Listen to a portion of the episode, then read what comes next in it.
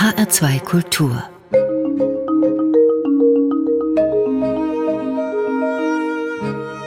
Doppelkopf Heute am Tisch mit Irmgard Schwetzer, Gastgeber ist Eckhard Rölke. 1942, mitten im Zweiten Weltkrieg, wurde sie geboren. Pharmaziestudium, Apotheken, Approbation, Doktorarbeit. Nach einem kurzen Ausflug in die Wirtschaft wurde Irmgard Schwetzer Politikerin in der FDP. In den spannenden Jahren 1991 bis 1994 war sie Bundesbauministerin. Sie ist eine engagierte Christin, war Präses der Synode der Evangelischen Kirche in Deutschland. Und die klassische Musik, die spielt in ihrem Leben eine wichtige Rolle. Über all das wollen wir in diesem Doppelkopf reden. Guten Tag, herzlich willkommen, Irmgard Schwetzer. Guten Tag, ich grüße Sie. Sie haben mal im Rückblick gesagt, die Zeit vom 9. November 1989 bis zum 3. Oktober 1990 war zweifellos die aufregendste, die ich je erlebt habe. Der Fall der Mauer also und knapp ein Jahr später der Tag der deutschen Einheit. Da waren Sie, Frau Schwetzer, 48 Jahre alt und mitten im politischen Bonn verankert. Wie haben Sie denn dieses spezielle Jahr erlebt? War das so etwas wie ein politischer Gefühlsrausch?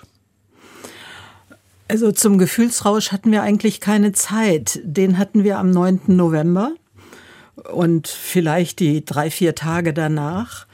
Und anschließend äh, war uns völlig klar, das erfordert jetzt alle unsere Kraft, um die richtigen Entscheidungen zu treffen, die sich äh, aus diesen mutigen Demonstrationen der DDR-Bürger jetzt auch für uns ergeben würden. Wir wussten es ja nicht. Das heißt, wir mussten zum Teil reagieren, aber zum anderen Teil eben auch agieren. Und das war eine ganz tolle und sehr aufregende Zeit.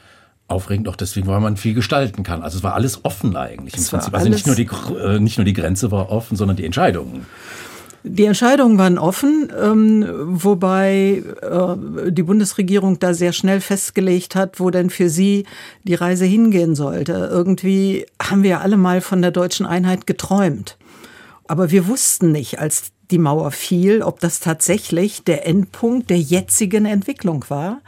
Und wir wussten nicht, in welchem Zeitraum das zu schaffen war. Aber wir hatten eine Vorstellung davon, welche Fragen und welche Probleme alle zu klären wären. Nämlich zum Beispiel, dass wir verankert sind in der Weltgemeinschaft, dass unsere Nachbarn mit uns in Frieden leben können, dass zwar ein größeres vereinigtes Deutschland in Europa eine wichtige Rolle spielt, aber keine die ganz dominierende Rolle. Das heißt, die Ängste und, und Befürchtungen unserer Nachbarn aufzuarbeiten und vor allen Dingen natürlich kennenlernen mhm. mit den Menschen, die da mutig auf die Straße gegangen waren und äh, diese Entwicklung für uns ja eingeleitet hatten. Sie waren damals selbstverständlich Bundestagsabgeordnete, Frau Schwetzer, aber Sie waren, glaube ich, auch da zu diesem Zeitpunkt Staatsministerin im Auswärtigen Amt ja. unter Hans-Dietrich Genscher, ja. der ja unglaublich vieles bewirkt hat mit seinen Aktivitäten an der Grenze in Ungarn zum Beispiel.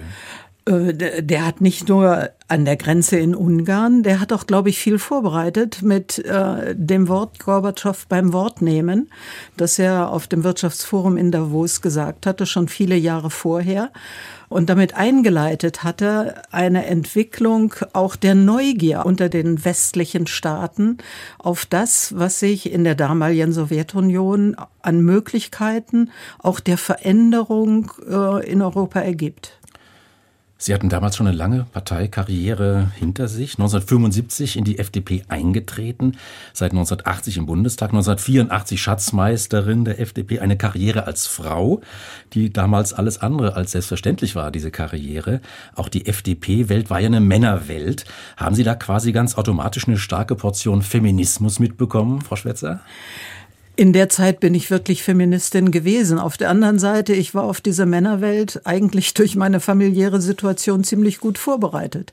Ich habe vier ältere Brüder und äh, natürlich äh, konnte ich da gut studieren, wie äh, männliches Verhalten geht, was das bedeutet und wie man damit umgeht. Nämlich, das würde mich jetzt mal sehr interessieren, wie Sie das sehen. Naja, meine Brüder waren äh, auch alle sehr eindeutig in dem, was sie wollten, auch in ihren Forderungen, auch in der Durchsetzung ihrer Forderungen. Und eins war völlig klar, sie waren alle natürlich kräftiger als ich. Körperlich. Körperlich. Das heißt, ich musste, wenn ich mit ihnen klarkommen wollte, ähm, mich aufs Wort verlassen. Ich habe irgendwo gelesen, ein Attribut oder zwei Attribute von Ihnen, Frau Schwetzer, zielstrebig und durchsetzungsfähig. Das sagt man mir nach. Einiges habe ich ja auch erreicht, ja. Fast wären Sie ja die erste deutsche Bundesaußenministerin geworden. Sie sind dann Opfer einer Intrige geworden. Was war das für ein Gefühl damals, als plötzlich Klaus Kinkel Außenminister wurde? War das Wut? War das Enttäuschung? Natürlich war das Frustration, Enttäuschung und natürlich war das auch Wut. Und das war eine schwierige Zeit, aber Niederlagen gehören zum Leben. Damals haben dann, glaube ich, Kollegen auch von Ihnen gesagt, ich weiß nicht, ob die jetzt aus Ihrer Partei waren oder aus dem Bundestag, das sei ja ziemlich merkwürdig, wenn eine Frau nach Saudi-Arabien fahren würde und dort Deutschland vertreten würde. Das war so die das, Zeit damals. Äh, das war etwas, das war eine dieser typischen emotionalen Argumentationen, mit denen Frauen klein gemacht wurden. Und ich komme zurück auf das, was Sie eben gefragt haben, sind Sie zwangsläufig zur Feministin geworden? An solchen Stellen in der Tat, da gibt's nur eins, sich vorzunehmen, klar zu machen, dass diese Art von Argumentation Frauen abwertet und damit überhaupt keinen Bestand haben kann in einer gleichberechtigten Gesellschaft. Angela Merkel, wenn sie als Kanzlerin sich durchsetzt, haben Sie mal gesagt, Frau Schwetzer, dann hat sie einen Durchbruch für die Frauen erreicht. Der Durchbruch ist geschafft. Ähm, ist das Ziel auch schon erreicht? Ich glaube nicht, dass das Ziel immer erreicht sein wird, aber es hat sich in der Tat auch in der Politik sehr, sehr viel verändert seit den 80er Jahren. Ich weiß nicht, ob Sie den Film Die Unbeugsamen gesehen haben mhm. mit, mit all dem, was damals noch so üblich war. Ich glaube, vieles von dem würden sich Männer heute nicht mehr trauen und ganz viele Männer würden es auch heute nicht mehr sagen und das finde ich eine gute Entwicklung. Ein Dokumentarfilm von Thorsten Körner über unbeugsame Politikerinnen, die Karriere gemacht haben in der Männerwelt. Ja. Bundestag, Bundesregierung. Immerhin gibt's jetzt mit Annalena Baerbock eine erste deutsche Außenministerin. Auch das ein Erfolg. Ja, und ich finde, sie macht ihre Sache wirklich gut, weil sie sie wirklich auch weiblich wahrnimmt.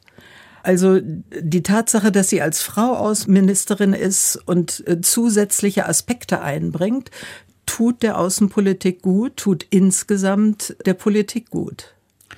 Haben Frauenquoten, wo sie denn eingeführt wurden, funktioniert? Ja, selbstverständlich. Und ich arbeite äh, seit vielen Jahren in der FDP dafür, dass da endlich eine Quote eingeführt wird.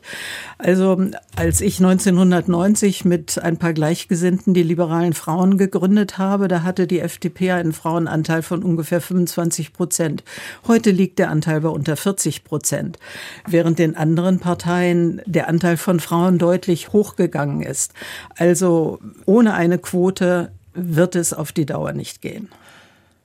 Gleich werden wir hier im Doppelkopf über Irmgard Schwetzer sprechen, die engagierte Christin. Und zu diesem Engagement gehört auch ihr Einsatz für die Musik, für die Kirchenmusik. Wir wollen ein erstes Stück hören, das Sie ausgesucht haben. Ein Magnificat von Karl Philipp Emanuel Bach, das fulminant beginnt. Meine Seele erhebet den Herrn. Sie haben sich eine Aufnahme mit dem Staats- und Domchor Berlin gewünscht, Frau Schwetzer. Warum gerade diese Aufnahme? Der Staats- und Domchor äh, gehört eigentlich zum Berliner Dom. Das heißt, äh, der Chor singt häufig bei uns im Gottesdienst. Während der Corona-Zeit waren ganz viele Gottesdienste wunderbar von den Knaben gestaltet worden und deswegen gerne diese Aufnahme. Bei uns im Gottesdienst heißt, Sie sind Im Mitglied, Berliner Dom. Sie sind Mitglied in dieser Gemeinde. Ja.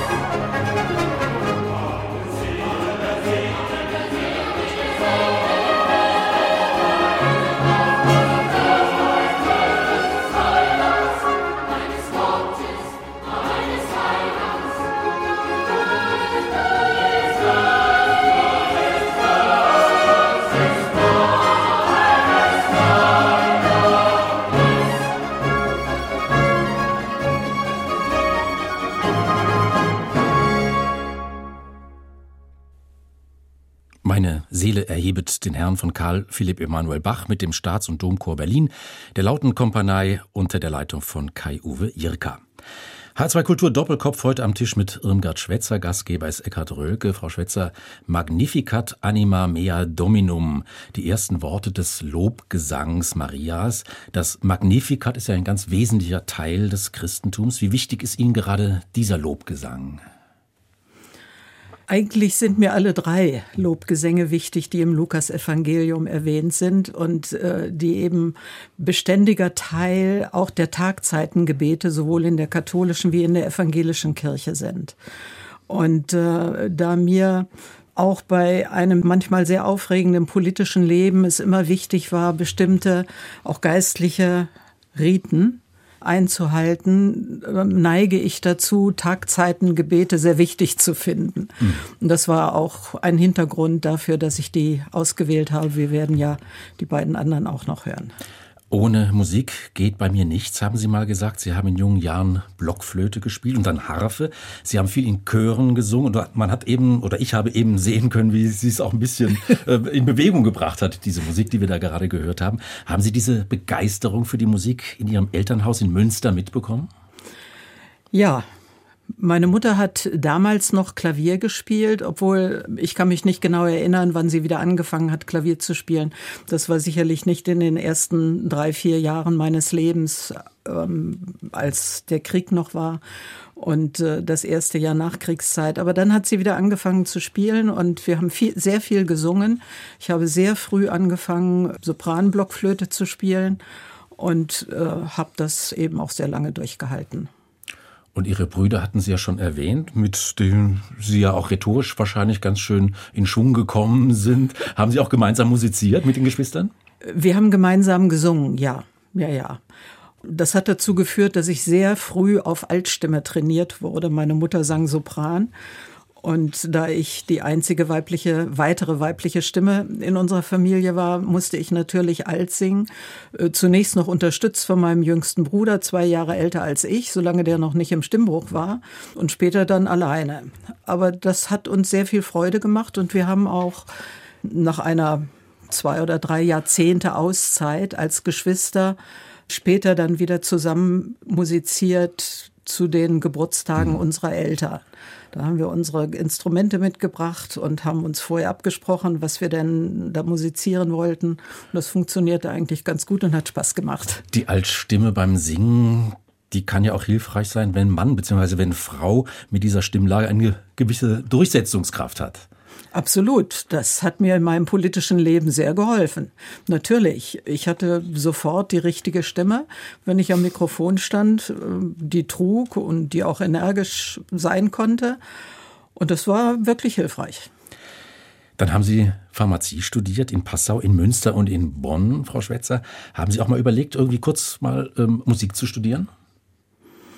Nein, das äh, habe ich nicht, weil ich eigentlich immer äh, das Gefühl hatte, dazu reicht meine Begabung wirklich nicht aus. Ich habe sehr gerne musiziert und ähm, äh, aber zum Musikstudium, das äh, so, so gut war ich nicht. 1968 die Approbation als Apothekerin, 1971 die Promotion in Bonn. Während des Studiums haben Sie auch Erfahrungen, habe ich gelesen, im Hochschulparlament gemacht, also schon da ein politisches Engagement, ein politisches Interesse. Das waren ja politisch sehr bewegte Zeiten, die 68er. Gehörten Sie zu irgendeiner politischen Gruppierung? 1968 war ich Assistentensprecherin oder eine der Assistentensprecherinnen der Naturwissenschaftlichen Fakultät der Universität in Bonn. Und in der Tat spielten da die 68er schon eine Rolle. Und für mich war es sehr wichtig, in der Gruppe mitzuarbeiten, die unsere Professoren danach befragte, was sie denn während der Nazizeit gemacht hatten. Nicht alle waren bereit zu sprechen. Das mussten wir dann auch akzeptieren. Aber mit einigen sind wir doch gut ins Gespräch gekommen. Und das war mir deswegen wichtig, weil äh, viel zu lange über die Nazizeit und den Beitrag unserer eigenen Eltern, unserer Professoren, der führenden Menschen der Republik, das viel zu lange nicht aufgearbeitet war. Und das fing dann in den 60er Jahren erst an. Und deswegen war es wichtig, eigentlich auch als eine der ersten Universitäten 1968, das schon in Bonn mit äh, zu institutionalisieren, ja. 2018 haben Sie in einem Interview im Zeitmagazin einen Satz gesagt, der sich auf ein 50 Jahre zurückliegendes Ereignis bezog, also auf genau dieses Jahr 1968. Und ich möchte diesen Satz zitieren, weil er mich in seiner Klarheit und in seiner Dringlichkeit beeindruckt hat. Bei einem Autounfall starb der Mensch, mit dem ich mein Leben verbringen wollte, und ich war völlig versteinert. Sie haben nicht gesagt, ich war völlig erschüttert, sondern ich war völlig versteinert. Das klingt nach einem starren Zustand. Wenige Tage später haben Sie Ihr Staatsexamen abgelegt, Frau Schwetzer. Wie haben Sie denn diese existenzielle Erfahrung bewältigt? Naja, ich habe dann erstmal das Examen gemacht mit wirklich sehr, sehr guter Unterstützung meiner Eltern, mit guter Unterstützung aus meinem Freundeskreis. Das ist dann auch ganz gut gelungen. Die innere Bewältigung, die ging tatsächlich erst los, nachdem ich in der Kreuzkirche in Bonn ein Orgelkonzert gehört hatte und da ging mir eine Melodie so an die Seele, dass ich äh, tatsächlich dann anfangen konnte zu weinen. Die Trauerarbeit. Ja. Also die Musik erschließt neue, andere Schichten. Ja. Kann man das so sagen? Ja, natürlich. Musik erschließt andere Schichten.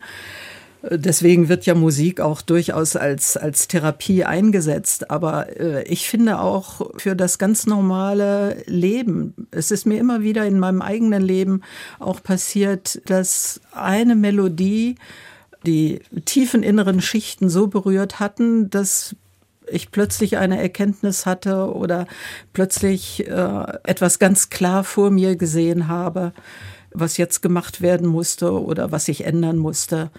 Also insofern hat Musik in meinem Leben immer eine wichtige Rolle gespielt. Die Musik hilft auch im Glauben. Auch im Glauben. Deswegen kommen ja viele Menschen in die Kirche zu den Konzerten, die da angeboten werden, die nie in einen Gottesdienst gehen würden. Musik predigt auch. Und genauso wie eben auch Musik in einer Kirche im Zusammenspiel zwischen der, der Gestaltung der Kirche und der Musik predigt. Eine Orgelmusik wollen wir jetzt hören, die Sie ausgesucht haben. Ein bekanntes Stück von Johann Sebastian Bach, die Toccata aus Toccata und Fuge in D-Moll. Ein mächtiges Stück, das wir gleich hören. Mächtig auch, weil es auf der romantischen Orgel im Berliner Dom gespielt wird, weil es dort erklingt, das Instrument von Wilhelm Sauer mit 7200 Pfeifen und 130 Registern auf vier Manualen. Dieses Instrument wurde 1905 eingeweiht. Sie kennen diesen Klang seit Jahren, Frau Schwetzer, diese Klangmacht, diese Klangpracht. Was spüren Sie, wenn Sie diese Klänge hören?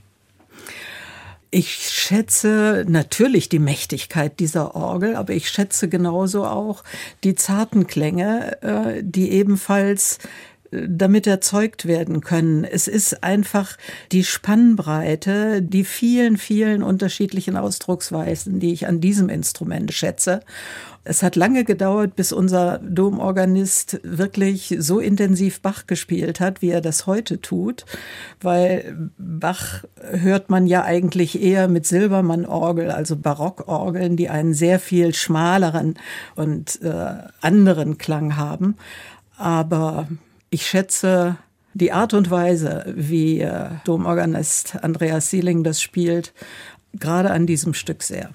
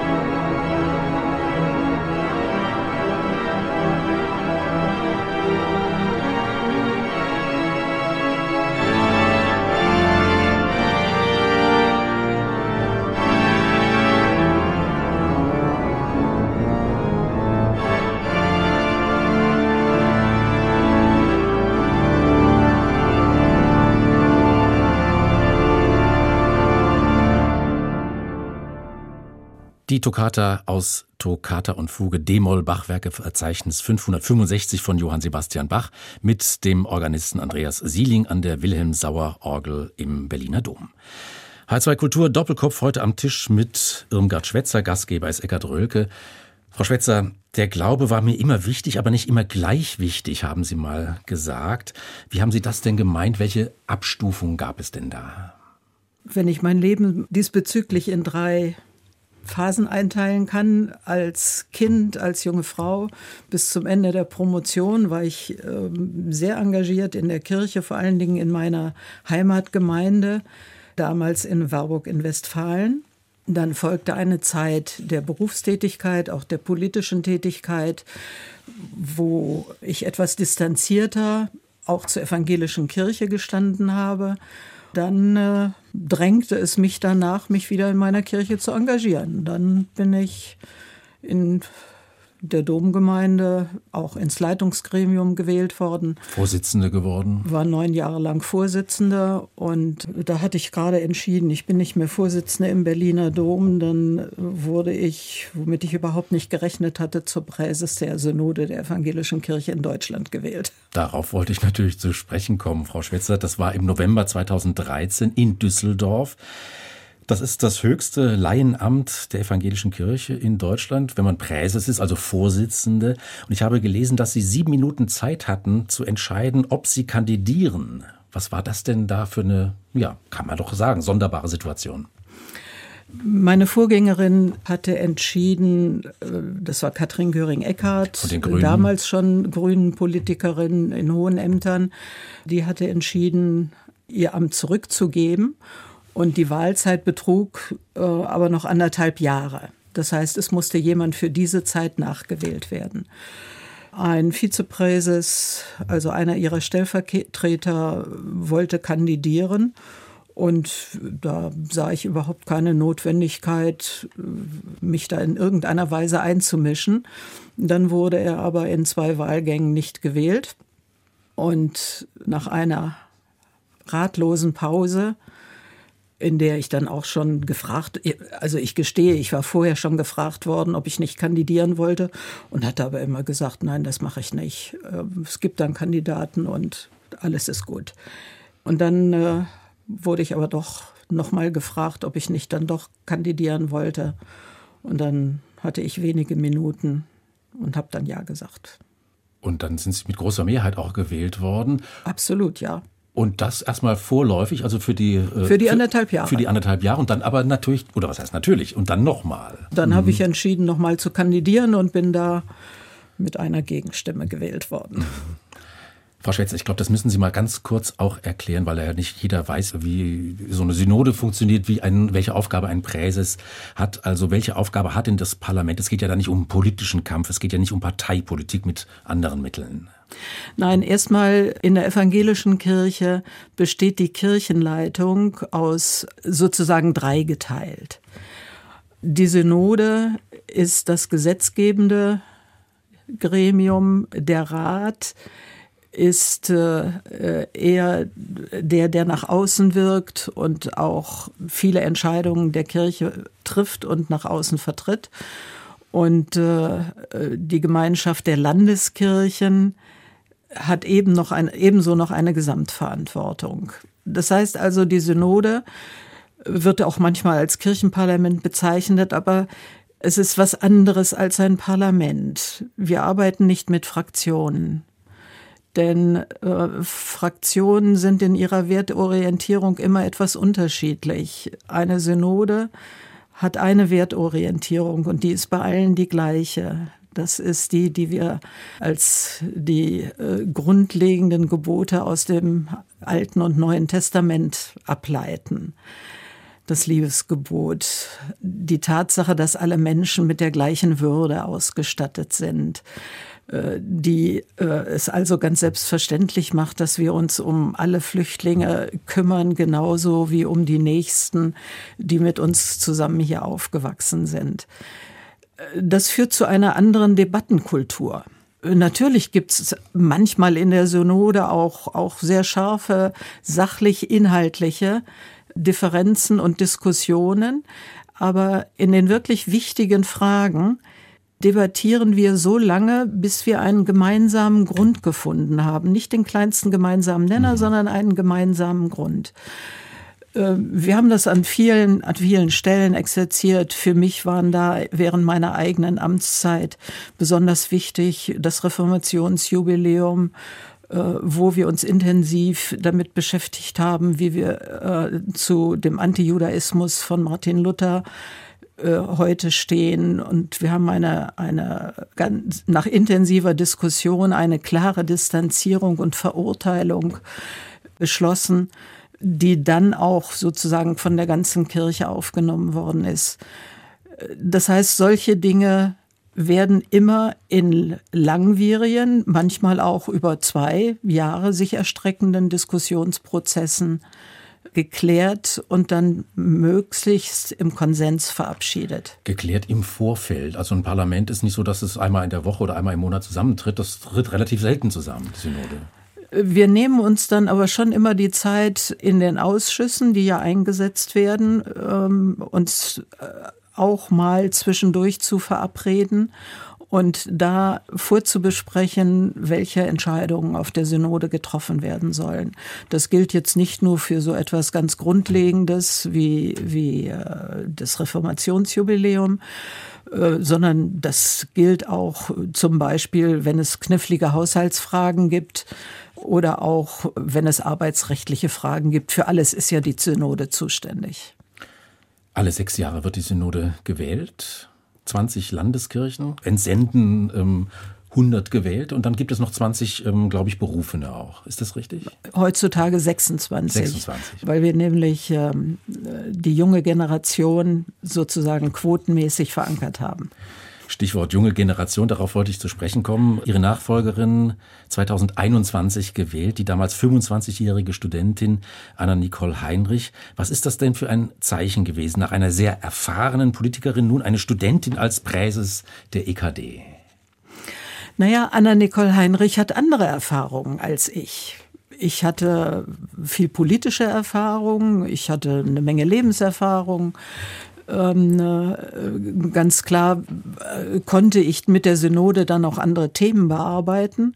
Also wie zum Beispiel die, die ganzen Zukunftsprozesse, die wir in Gang gesetzt haben, sowohl inhaltlich eine Richtung für die Weiterentwicklung äh, der evangelischen Kirche zu geben in einer Zeit, die ja uns auch bedrängt mit, mit vielen Austrittszahlen genauso äh, wie in finanzieller Hinsicht äh, die alle Kirchen werden mit deutlich weniger Geld auskommen müssen. Also das ist alles vorbereitet worden noch äh, unter meiner Leitung. Ein großes Thema, also Kirchensteuer, die Reform der Kirchensteuer. Genau. Das, damit haben Sie sich ganz intensiv beschäftigt. Ich glaube, darüber könnten wir allein schon eine halbe Stunde sprechen. Wollen wir gar nicht. Das ist Sehr alles auf den Weg gebracht, Thema. zurück zu Anna-Nicole Heinrich. Sie hat andere Erfahrungen. Sie ist in der digitalen Welt aufgewachsen und äh, damit verkörpert sie ein Zukunftsthema, das natürlich für die Kirchen auch immer wichtiger wird. Und äh, sie hat ja Erfahrung. Also ich hatte sie schon äh, als Jugenddelegierte über mehrere Jahre kennengelernt und sie macht das, zeigt sich ja auch jetzt wunderbar. Aber es ist nicht nur Anna-Nicole Heinrich, die in dieser Generation jetzt in der Synode ist. Wir hatten 2019 noch eine Veränderung der Grundordnung verabschiedet, dass die größeren Landeskirchen unter ihren Synodalen mindestens einen unter 27 haben müssen. Auch eine Quote. Auch so eine Quote, genau. Und sechs zusätzlich werden vom Rat berufen. So, also eine Quote, mhm. eine mhm. Quote von 20 jungen Leuten auf 126 Synodale. Und ähm, das machte sich sofort im letzten Jahr bemerkbar, nicht nur bei den Wahlen, sondern auch bei der Festlegung von Themen und so. Das ist äh, Zukunft. Ich möchte ein paar Jahre trotzdem jetzt mal zurückspringen, nochmal, Frau Schwetzer. 2008 haben Sie im Stern gesagt, Zitat, als Vorsitzende des Deutschen Komitees zur Katastrophenvorsorge kümmere ich mich darum, die verheerenden Auswirkungen des Klimawandels auf unsere Gesellschaft und auf die Menschen in ärmeren Ländern zu bremsen. Wir sehen doch jetzt schon, was Stürme, Überschwemmungen und Dürren anrichten, wie sie Menschen und deren Besitz zerstören, Entwicklung verhindern. Zitat Ende. 14 Jahre alt ist dieses Zitat, das man wohl eher einer Grünen als einer FDP-Politikerin zuschreiben würde. Sie waren damals und Sie sind auch heute, Frau Schwetzer, denke ich, mit solchen Gedanken ihrer Partei ziemlich weit voraus. Die FDP ist ja immer noch dogmatisch oder man könnte auch sagen doktrinär für freie Fahrt für freie Bürger zum Beispiel oder hat jetzt auch einen Tankrabatt durchgesetzt, der vor allem SUV-Fahrer Geld sparen hilft. Das sind doch eher kontraproduktive Entscheidungen und Haltung oder sehen Sie das anders? Nein, das sehe ich äh, nicht anders. Und äh, meine Partei weiß auch, dass ich in diesen Fragen ähm, anderer Meinung bin. Ich habe mir während meiner gesamten politischen Laufbahn natürlich immer erlaubt, auch andere Positionen zu vertreten. Das ist in einer Demokratie äh, selbstverständlich möglich und muss eben auch in einer liberalen Partei möglich sein. Also sind Sie eher auf der Seite von Greta Thunberg und Luisa Neubauer als auf der von Christian Lindner? Also ich finde es wichtig, äh, dass gerade die junge Generation, denn es geht natürlich auch ganz, ganz ausdrücklich um deren Zukunft, sich so engagiert dafür. Ich bin auch mit Christian Lindner in einem sehr intensiven Gespräch über eine ganze Reihe von Problemen, aber ich mische mich in die gegenwärtige Politik nicht ein. Dazu bin ich zu lange draußen. Aber es geht, um es christlich auszudrücken, um den Erhalt der Schöpfung. Ja, selbstverständlich. Das muss jeder wissen. Das muss jeder, das muss jeder wissen. Und äh, ich glaube, wir haben im letzten Jahr gesehen äh, mit mit äh, den Sommerstürmen, Sommergewittern, mit den Überschwemmungen in Rheinland-Pfalz und Nordrhein-Westfalen, was da in den nächsten Jahren auf uns zukommt. Und ich bin ähm, nicht glücklich darüber, dass es immer noch so schwer fällt, begreiflich zu machen, dass das etwas ist, was direkt miteinander zusammenhängt. Was auf uns zukommt in unseren gemäßigten Breitengraden. Ja. Da gibt es noch ganz andere Hotspots in der Welt. Äh, da, da, gibt es noch ganz, ja, aber ich würde die Hotspots in, in Deutschland nicht unterschätzen. Also äh, Teile von Brandenburg, auch Berlin äh, leidet unter äh, Wasserknappheit, Wassernot. Das wird nicht ohne Auswirkungen bleiben auf unsere eigene Lebensumwelt. 1831, Frau Schwetzer, hat Felix Mendelssohn Bartholdy den Choral Verleih uns Frieden gnädiglich komponiert für gemischten Chor und Orchester. Dieses Friedensgebet stammt von Martin Luther. Haben Sie dieses Stück gewählt jetzt für unsere Doppelkopfsendung, weil es in diesen Kriegszeiten in Europa auch eine neue Dringlichkeit bekommen hat? Es hat zweifellos eine neue Dringlichkeit bekommen, aber ich habe es auch gewählt, weil es etwas ist, was mich vor allen Dingen durch die letzten Jahre intensiv begleitet hat. Im Kirchenamt der EKD in Hannover ist eine Glocke. Die läutet jeden Tag um 12 Uhr. Dann wird jede Sitzung unterbrochen für eine Minute Stille. Und anschließend wird zusammengebetet, verleih uns Frieden gnädiglich. Das ist etwas, was einen jeden Tag zum Innehalten bringt und zur Überlegung, wie es weitergeht.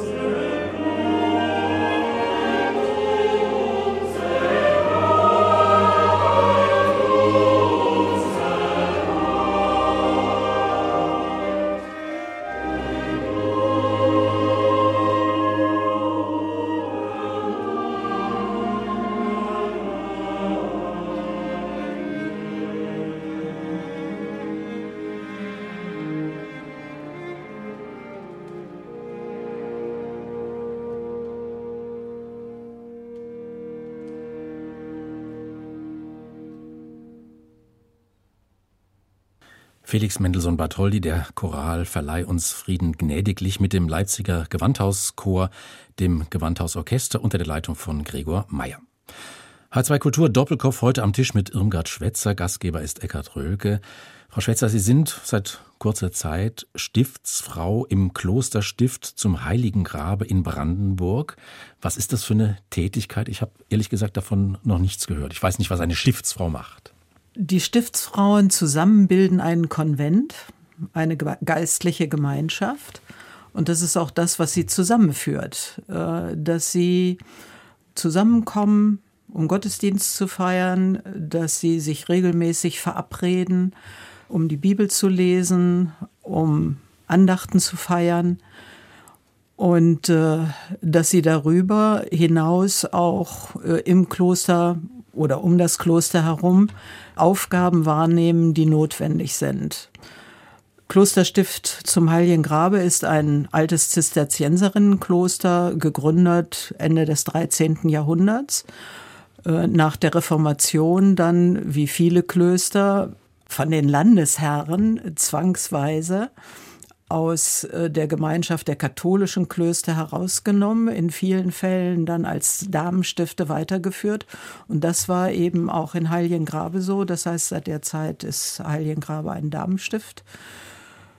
Mit vielen Aufs und Abs durch die Jahrhunderte und jetzt eben mit einem äh, kleinen Konvent. Wir sind neun Stiftsfrauen insgesamt die sich, wie gesagt, verabreden, aber eben auch unter der Vorgabe von Ora et Labora, der alten Aufgabe, der den Zisterzienserklöstern zugeordnet war. Also beten und arbeiten. Beten und arbeiten. Und dann kehren Sie immer für ein paar Tage dort ein. Ja. Im Kloster. Das sind Einkehrtage, wenn man so will. Genau. Einkehrtage. Manche von uns äh, bieten dann auch Einkehrtage zu bestimmten Themen an. Ich engagiere mich in der Gegend äh, eher in dem Bereich äh, Demokratiestärkung, Antisemitismus aufdecken, Möglichkeiten schaffen, dass Menschen selber mit den Problemen, die es überall in unserer Gesellschaft gibt, in Bezug auf Antisemitismus besser umgehen. Also einerseits ein friedvoller Ort, aber ein Ort, an dem einen die Gegenwart nicht ähm, loslässt. Überhaupt nicht, nein. Das soll ja auch gar nicht so sein. Evangelische Klöster sind eigentlich immer zur Welt hin offen gewesen also schon seit der Zeit nach der Reformation, die, die dann als Stifte oder als Klöster weiter bestanden haben. Sie haben sich immer um soziale Aufgaben gekümmert. Sie haben Armenhilfe betrieben. Sie sind äh, ja in der Welt. Sie mhm. haben in der Welt gelebt, aber trotzdem eben in einer geistlichen Gemeinschaft. Ich hatte es schon am Anfang unserer Sendung gesagt, Frau Schwetzer, Sie sind approbierte Apothekerin, promovierte Pharmazeutin. Sie haben noch eine weitere Ausbildung gemacht, auf die ich zu sprechen kommen will. Eine Ausbildung, ich glaube, man nennt das zur Hospizbegleitung. Mhm. Welcher Gedanke liegt dieser Entscheidung zugrunde? Der Gedanke dazu kam mir eigentlich äh, schon während meines politischen Lebens, als nämlich die eine liberale Partei in Holland äh, sehr stark darauf gedrungen hat, den assistierten Suizid ähm, sozusagen gesellschaftsfähig zu machen. Und ich das mit meinem christlichen Glauben nicht vereinbaren konnte und auch nicht vereinbaren wollte, aber trotzdem natürlich die Überlegung hatte, was bitte kannst du denn dann tun? Menschen, die an ihrem Leben wirklich leiden, weiterzuhelfen. Und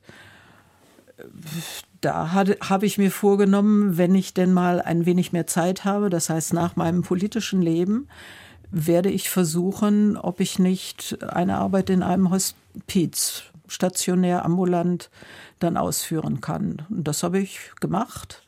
2003 dann die ersten Kontakte danach die Ausbildung. Da habe ich dann immer schon im stationären Hospiz das eine oder andere gemacht, um die Arbeit besser kennenzulernen und habe dann äh, sieben Jahre lang als in der Sterbebegleitung auch bin ich tätig gewesen. Kirchenmusik haben wir gehört in dieser Stunde. Karl Philipp Emanuel Bach und Johann Sebastian Bach, dann Felix Mendelssohn Bartholdy. Jetzt wollen wir noch das Genre und auch die Klangfarbe wechseln. Eine starke Frau werden wir jetzt hören, Nina Simone. Jetzt stellt sie so etwas wie ein Ultimatum, nämlich musikalisch Love Me or Leave Me. Warum haben Sie diese Musik ausgesucht, Frau Schwetzer? Ähm, naja, also ich höre natürlich nicht nur klassische Musik und nicht nur Kirchenmusik. Und ähm, dann äh, ist es schon mal Jazz oder es sind auch ein ähm, anderes, was ich sehr liebe, ist Chris Rea, Auberge, ähm, Eric Clapton, also schon alle eher aus der Vergangenheit.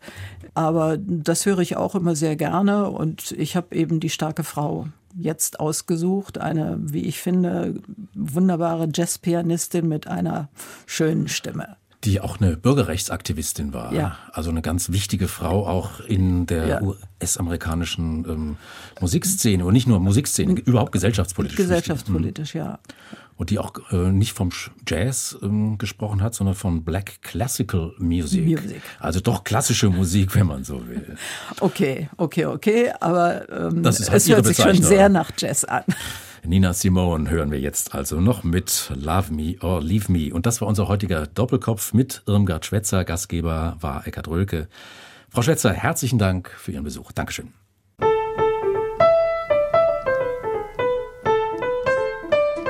Say, love me, leave me, let me be lonely. You won't believe me, but I love you only. I'd rather be lonely than happy with somebody else.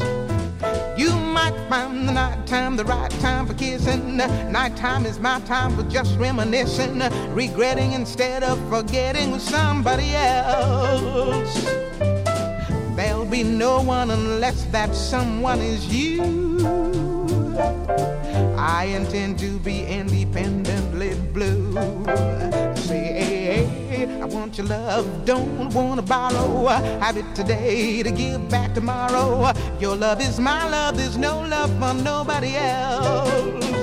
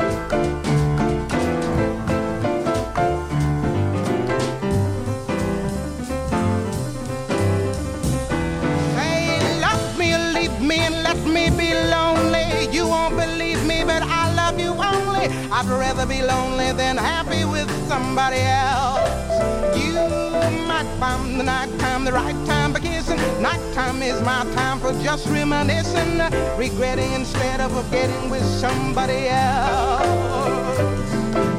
There'll be no one unless that someone is you. I intend to be. Say, hey, I want your love, don't want to borrow. Have it today to give back tomorrow. Your love is my love, my love is your love. There's no